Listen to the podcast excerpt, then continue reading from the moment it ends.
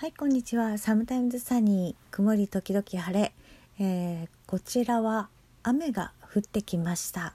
えー、そちらはいかがでしょうか。まだ下の先に口内炎ができていて喋、えー、るたびにあちこちに当たるのでちょっとお聞き苦しいかと思います、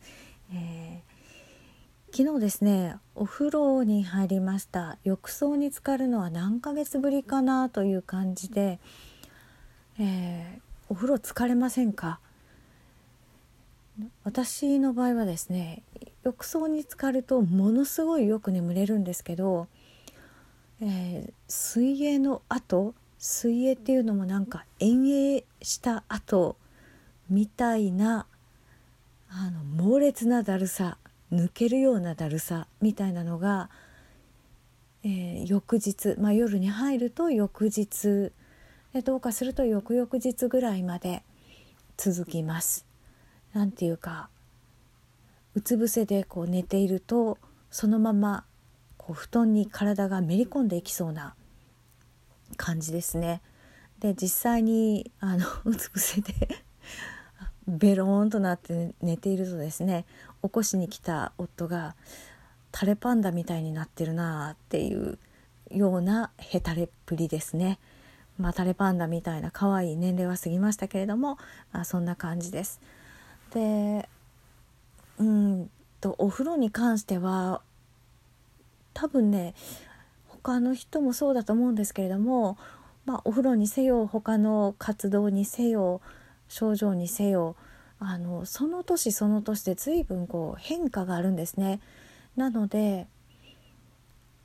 シャワーの方が楽という時期もあればお風呂に入った方が多少無理してでもその後楽っていう時期もあったりでいろいろ変わります。でお風呂に入った後のダメージの出方とかダメージの強さっていうのも時期によって違うので、まあ、今かなりしんどいっていう方もあまり先々それが永遠に続くというふうに心配されない方がいいかなと思います。はいということで今日はおうち入院の日にしたいなというふうに思ってたんですけれども、えー、なかなかそうはいかずですね、えー、準備が足りずできませんでした、まあ、起きて半日ぐらいは起きて、えー、必要な用事を片付けたという感じですね。であと半日は寝ました。半日っていうか、えー、起きてたのは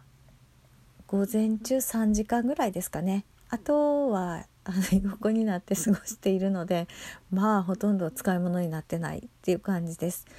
で、えー、今日はですねうんなんかそのうんすごいギャップがあるなというふうに感じていることをちょっとだけお話ししますね。でまあいろんな病気の方同じなんですけど私たち慢性疲労症候群っていうのも非常に知名度が低いというかうん名前は知ってるけどその概念が受け入れがたいっていう先生もいらっしゃってなかなかね、えー、診断がつかないっていうことで皆さん苦労します。でまあ残念ながらその医療っていうのは、今のその COVID-19 も含めてですけれども健康な人が期待するよりも不確かな部分がとても多いっていうことを、えー、ちょっと頭の片隅に入れておいていただければと思います。でなんかもしかしてそう病院に勤めていてもですねもしかして皆さん病院に来て検査受けたら答えが分かって答えっていうのは診断名ですねが分かって薬もらう手術するそれで全て治るって思ってるんかなって思うぐらいにその医療従事者と一般の方の認識のギャップって大きかったんですね。で今回の COVID-19 んでもうそのギャップの大きさっていうのはものすごく感じてもうその溝の大きさに絶望するということも経験しましたけれどもその不確かな中で、まあ、確実に分かっていることっていうのもあるんですね。生理学とか解剖学とかその歴史を重ねてずっと、研究されてきたことを実証されてきたことをで分かっていることをパズルのように組み立ててその不確かな中の確からしさを頼りに進めていくプロセスっていうのが医療であるというふうに私は考えています。でその確からしさを高めていくっていうのが診断っていうプロセスなんですね。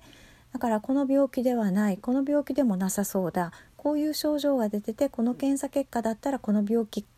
でありそうだというふうになっていくのが診断のプロセスですね。でだけど、まあ、だから診断がつくまでに時間がかかるし、まあ、そこでいろんな大変な思いをすることもありますよね。でただ診断がついても治るっていうことが結構難しい治せる病気っていうのは非常に限られています。で治るためではなくて、えー、より良い状態より体にとって良い状態患者さんにとって楽な状態にするための改善するための治療っていうのがほとんどであるというふうにも認識していただければと思うんですね。でまた診断がついても治療法がないっていう病気も実はたくさんあります。本当にねあの大変な検査をたくさん受けられてでもで診断はついたんだけれども何の治療法も現時点ではないっていうあの患者さんと何も関わってきました。もう病院で、えー、いろんな管つけて寝てるしかない、まあ、だけど非常にポジティブな 患者さんもいらっしゃいますけれどもね、えー、本当に治療法がないっていう病気もあの全然少なくないんですね。でまあ診断がついてもうん治るっていうことは非常に難しいんだだからあの対症療法しかないんですっていうふうにあの言われる方多いんですけれどもまあほとんどのものがそうではないですかね。たまにそのうんそうですね。治るとかまあ治るっていうのをどう定義するかっていうことも難しいんですけれどもえー、例えば風邪って治りますよね。風邪はウイルスが入って、まあ、上気道感染ですね。鼻の喉の辺りで感染をしてで、まあ、安静にして栄養をとってしていればいつか治る。元の状態に戻るわけですよね。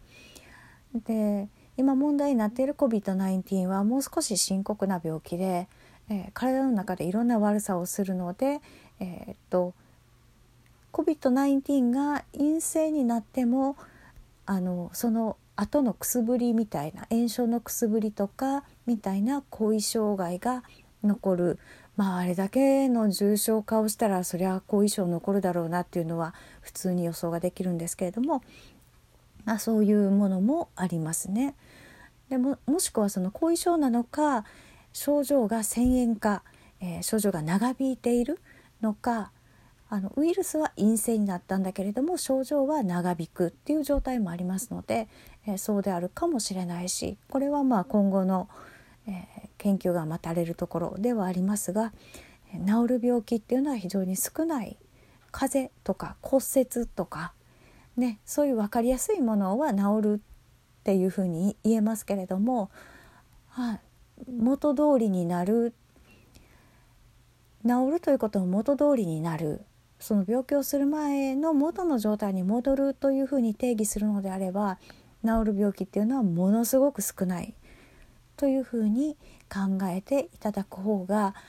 あまりその自分が不幸だなというふうに思わなくて済むかもしれません。ということで口内炎なのでこの辺にしたいと思います。それではまた。